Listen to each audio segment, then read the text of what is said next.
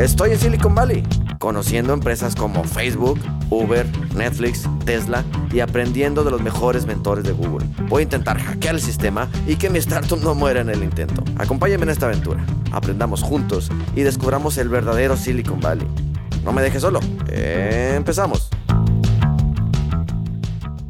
Hola, ¿qué tal? Mi nombre es Jorge Caballero. Estamos en un capítulo más de Hackeando Silicon Valley. Hoy me encuentro en la ciudad de San Francisco eh, con Tuto. Tuto, ¿cómo estás? Muy bien, Jorge, ¿y tú? Bien, bien, bien. A Tuto lo conocí ayer. Ayer fue nuestro demo day en GSB Labs. Entonces fue muchísimas personas. Estuvo muy emocionante. Ya les platicaré toda la experiencia. Eh, es, eh, en cuanto lo escuché hablar, eh, ya lo sentí que era mi amigo porque escuchamos el, el, tono del norte. Yo soy de México, del norte de México. Entonces escuchamos otro norteño y como que sentimos como que es de, es de la familia, ¿no? Sí, a huevo, lo mismo sentí acá. Entonces, esa es la idea. Eh, Tuto nos va a platicar de cosas interesantes. Por ahí él, es eh, inversionista en Y Combinator. Él está buscando, se vino para acá. Eh, bueno, vamos a ver que nos platique un poquito cómo está la historia. Eh, él es mexicano, pero ahorita está viviendo en San Francisco buscando, buscando startups, buscando proyectos en los, cuales poder ayudarlos a escalar y, a que crezcan. ¿Cómo, empezaste en esto, Tuto? ¿Cómo, ¿Cómo está el, cómo diste el salto para decir, me quiero ir a San Francisco, a Silicon Valley, a buscar proyectos? Bueno, antes que de responderte, se me hace que es importante aclarar que no soy inversionista en Hueco Minero, sino he invertido en empresas de Hueco Minero, ¿no? Porque eso puede estar un poquito misleading en que la gente piense que soy uno de los socios y pues realmente no, ¿va? Los socios de Hueco Minero son gente infinitamente más chingona que yo, ¿va? Pero bueno, ¿cómo decidí? Eh, hace poco más de año y medio estaba en Monterrey, empecé junto con Elsa, mi socia, a armar un fondo de Venture Capital para invertir en startups de tecnología en etapa semilla. Y la realidad de las cosas es que desde que, desde que me nació la idea, yo sabía que en Monterrey y en México en general sí había bastantes personas que sabían mucho más que yo del mundo del Venture Capital, mucho más chingonas que yo en el mundo del Venture Capital. Pero en San Francisco había infinitamente más personas con infinitamente más conocimiento, ¿no? Entonces, para mí era un tema de, a ver, quiero ser alguien en México o quiero ser un pendejo en San Francisco y aprender un chingo todos los días, ¿no? Entonces, mi respuesta fue la segunda. Elegí la segunda y bueno, pues ahora estoy acá, no solamente invirtiendo con el fondo Toro Ventures, sino también apoyando al TEC de Monterrey, trabajando para el TEC de Monterrey para crear una embajada de emprendimiento y apoyar a todo emprendedor TEC que quiera llegar acá a San Francisco. Ahorita me acordé de una frase que me dijo un, jefe mío que yo tenía en, en, en, Televisa, yo trabajé en Televisa, y cuando él ofrecieron irse a una ciudad pequeña a ser el, gerente, el director de allá, dice que su jefe le dijo, que era un muy renombrado allá, allá en, en, México, dice, ¿qué prefiere ser? ¿Cola de león o cabeza de ratón? O sea, entonces vas a dirigir algo pequeño, pero tú lo vas a dirigir, tú vas a, estar en, en, la cabeza. Entonces me, me, recordó esa frase. Entonces, eh, platícanos, ahorita me, hasta me estaba riendo todo lo que me estaba platicando so, sobre Y Combinator, sobre, sobre cómo realmente es, es, pues es impresionante y hasta me dio una locura cómo se mueve dinero aquí en Silicon Valley. Dos cosas que prácticamente eso es lo importante en Silicon Valley es expertise, de expertos y mentores y lana. Hay mucha lana y hay muchos expertos. A eso es lo, a lo que venimos aquí, ¿no? ¿Cómo, ¿Cómo, es la experiencia de estar en Y Combinator? Bueno, eh, en marzo pasado fue la primera vez que estuve yo presencialmente en el demo de Y Combinator y la verdad es que a mí me impresionó porque he estado en muchos demo days en estos pocos años que tengo invirtiendo y el demo de Y Combinator es todas las reglas cambian, pero cambian 180 grados. En vez de tener al emprendedor buscando al inversionista, tienes al inversionista buscando al emprendedor. O sea, el, el, inversionista o los inversionistas que están ahí son los que están urgidos por invertir su dinero. Y en todos los otros lugares del mundo que he asistido yo que me ha tocado tener algo de experiencia es completamente lo contrario. El emprendedor es el que está urgido y el emprendedor es el que necesita ese dinero y está detrás del inversionista. Y en Guayco Minero como que las cosas cambian. Este, me encanta a mí, digo, aquí es un podcast, no lo puedo enseñar, pero tengo una foto que tomé en marzo en el evento de Hueco Minero. Yo me paré hasta atrás, estaban todos los inversionistas sentados enfrente de mí y luego estaba el escenario y, y el emprendedor. Y tomé una foto de eso. Y la muestro en algunas presentaciones y pláticas que me invitan a dar y les pregunto, ¿qué creen que es eso? Y cuando les digo que es un demo day, todo mundo se impresiona. ¿Por qué? Porque en la foto puedes ver a 500 inversionistas sentados. Y ahora imagínate esto. 500 inversionistas sentados contra 100 startups pichando. Quiere decir que había 5 inversionistas por cada startup. Tienes un 5 a 1. Tú vete a un demo day en Monterrey o en Ciudad de México o en Argentina, Colombia, donde tú quieras. Nunca vas a tener más inversionistas que emprendedores, cabrón. Sí, no. Y 5 a 1 es impresionante, güey. Entonces, desde ahí ya empieza a cambiar, ¿no? La ley de oferta-demanda empieza, empieza a funcionar, güey. Este, y no nada más eso, lo, lo, yo lo recalco con un. con. Creo que yo era el más pobre y el más pendejo de todos los que estaban ahí. Entonces, si yo era el más pobre y el más pendejo de todos los que estaban ahí, imagínate cuánta lana no tienes en el cuarto. Multiplícale 500. Vete bajita la mano, güey. Por 100 mil dólares, güey. Tienes 50 millones de dólares en ese momento para ser invertido en 100 startups. No, y hay inversionistas que manejan eh, varios cientos de, de millones de Claro, dólares. por eso te dije, vete bajita la mano, güey. Sí, imagínate. O sea, mínimo tienes 50 millones de dólares para invertirse en 100 startups, es medio millón de dólares por startup. Por eso funciona y por eso salen las startups con un- una evaluación encabronada. Este, de hecho, me tocó platicar con uno de los emprendedores que salieron de Hueco Minero en el que invertimos Elsa y yo hace, hace algunos meses. Este, y platicando con él, bueno, más bien lo invité a dar una plática. Le, eh, le estaba él dando una plática a los emprendedores del TEC que estaban acá en San Francisco haciendo un tour. Y en la plática me volteé a ver y me dice, Tuto, tápate los oídos, cabrón. Y yo, chingas, ¿qué va a decir este cabrón? Y les dice a los emprendedores, las evaluaciones aquí son ridículas, güey. Dice, yo levanté lana a esta evaluación y es una pendejada, güey. Me dice Tuto, pues ni modo, tú me invertiste, güey, pero pues qué. Y, y- y hasta cierto punto tiene razón, a veces las evaluaciones son ridículas. Digo, muchas otras veces, pues pega, ¿no? Y de repente tú te sales en una serie C o te sales en una serie D y de todos modos hiciste un chingo de lana. Eh, pero, o sea, creo que como que cuando se trata de Venture Capital y emprendimiento, tienes el mundo y luego dentro del mundo tienes Estados Unidos y capaz si podrías incluir Israel y, y- ¿verdad? Pero dentro de Estados Unidos tienes Silicon Valley. Y dentro de Silicon Valley tienes Y Combinator. Entonces, entre más chiquito te hagas, Sí. más diferente y radical es todo el tema, ¿no? Sí, sí, claro. Y a veces a mí me sorprende ese tema de las valuaciones, porque he visto adquisiciones de empresas que compraron, Heineken compró a no sé quién, y que una petrolera compró a no sé quién, con valuaciones de eh, 900 millones de dólares o un, o un billón y medio. Pero luego ves que a WhatsApp lo compraron por no sé qué tanto, y que a GitHub lo compraron por 3 billones de dólares. Dices, ¿cómo una empresa digital que no tiene nada de activos puede valer billones? O sea, ¿cómo te explicas eso? Bueno, estaba precisamente, estoy escribiendo un libro que espero sacarlo en unos cuantos meses y presentarlo en Inc. Monterrey. Y como parte del libro he estado entrevistando a varias personas que le entiendan este mundo del emprendimiento del Venture Capital. Y uno de ellos, un Venture Capitalist de Monterrey, me dijo, mira, es que las valuaciones en startups obviamente no se hacen tomando en cuenta EBITDA por 5 o tomando en cuenta los activos de la empresa o activos menos pasivos igual a capital y pues cuánto capital tienes eso es lo que vale.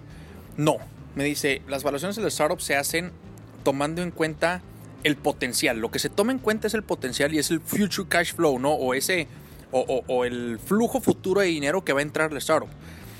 Tú piensas, hay, hay un, se me hace que es un, un artículo de Paul Graham donde dice, vende 10 dólares hoy, güey.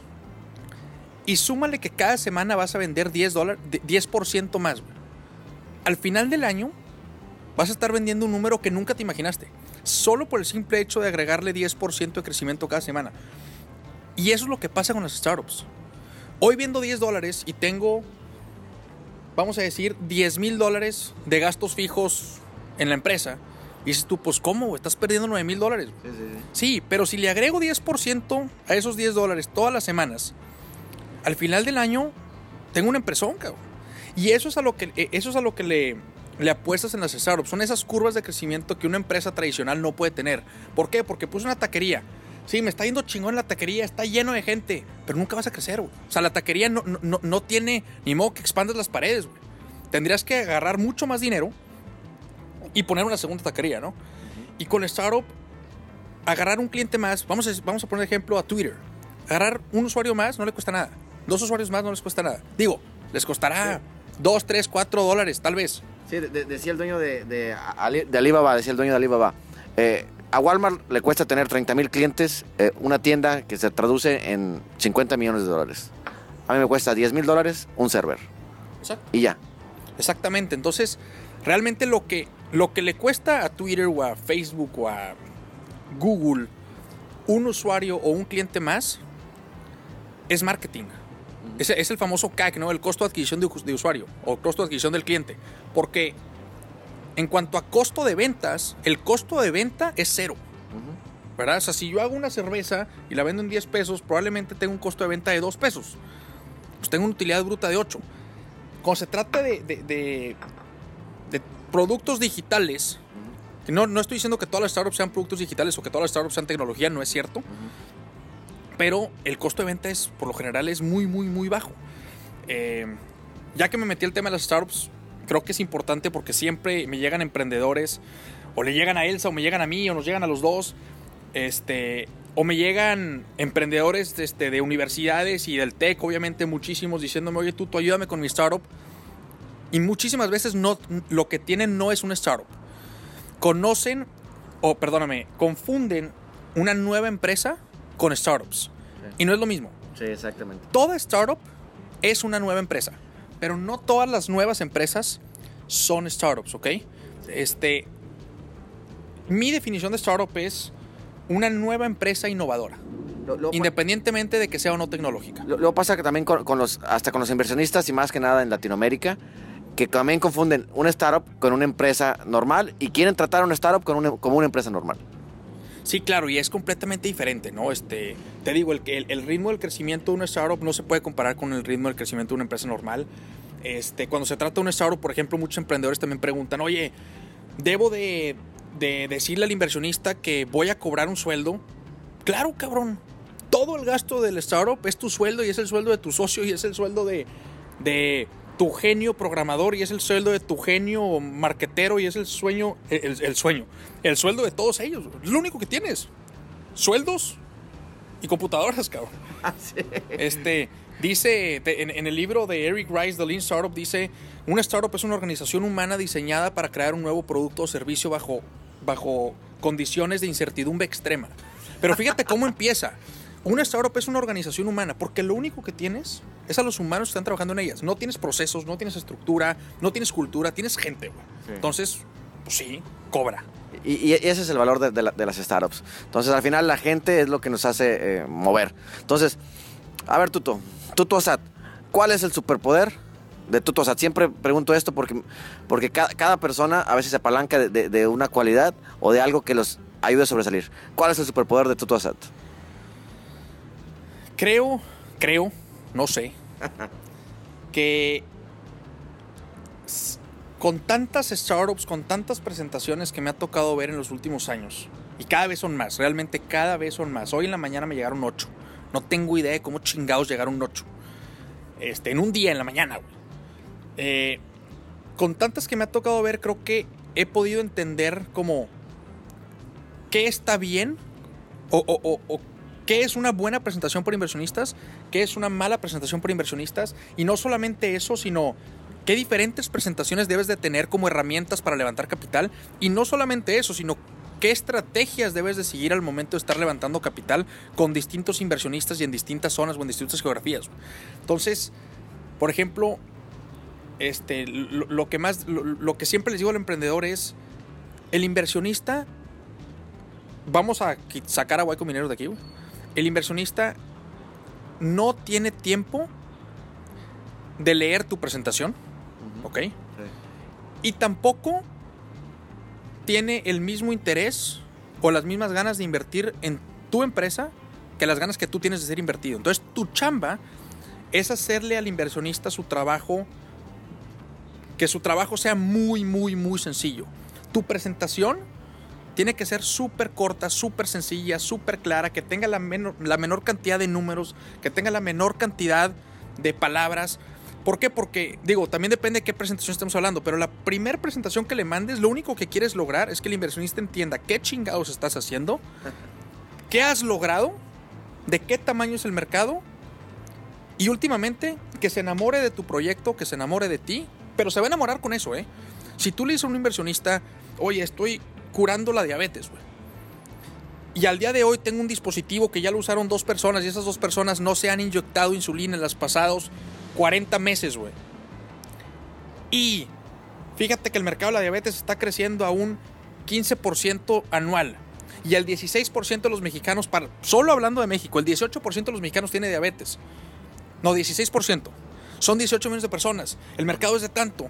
Ya con eso lo enamoraste. Ya entendí lo que estás haciendo y ya me enamoraste. Ya se imaginó el potencial que tiene. Entonces, lo primero es enamóralo. ¿Para qué lo vas a enamorar? Para que te dé una junta donde te sientes con él y entonces platiques una, dos, tres horas con él. Es más, ¿qué pasó con nosotros, güey? Te vi ayer, ¿cuánto pichaste? Cinco minutos. ¿Qué pasó después? Nos subimos al Caltrin, platicamos una hora y ahorita nos estamos echando unas hamburguesas aquí en el departamento. Ese es el poder de Silicon Valley.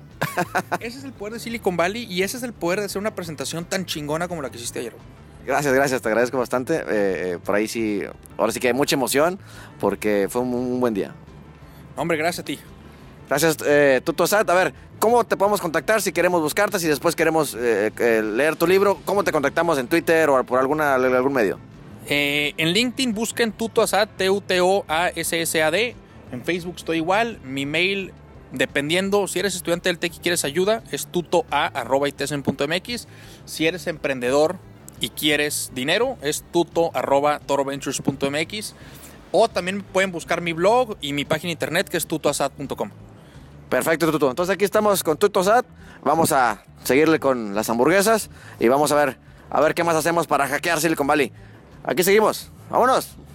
Hashtag hackeando Silicon Valley. Vientos.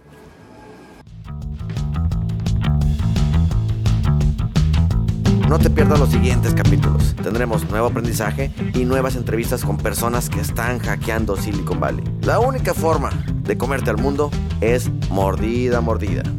Te invito a descargar mis libros en App Store o en Google Play, ahí en tu iPhone o en tu Android. búscanos como Path Books, con la palabra path de camino en inglés. Son libros interactivos, inmersivos, donde tú tienes el poder de decidir qué es lo que debe hacer el personaje y así poder cambiar la historia y llegar a finales diferentes. Ya tenemos más de un millón de lectores en todo el mundo. Ayúdenos a tener muchos, muchos más. Lee nuestros Padbooks y vive tu propia historia. Live in a book.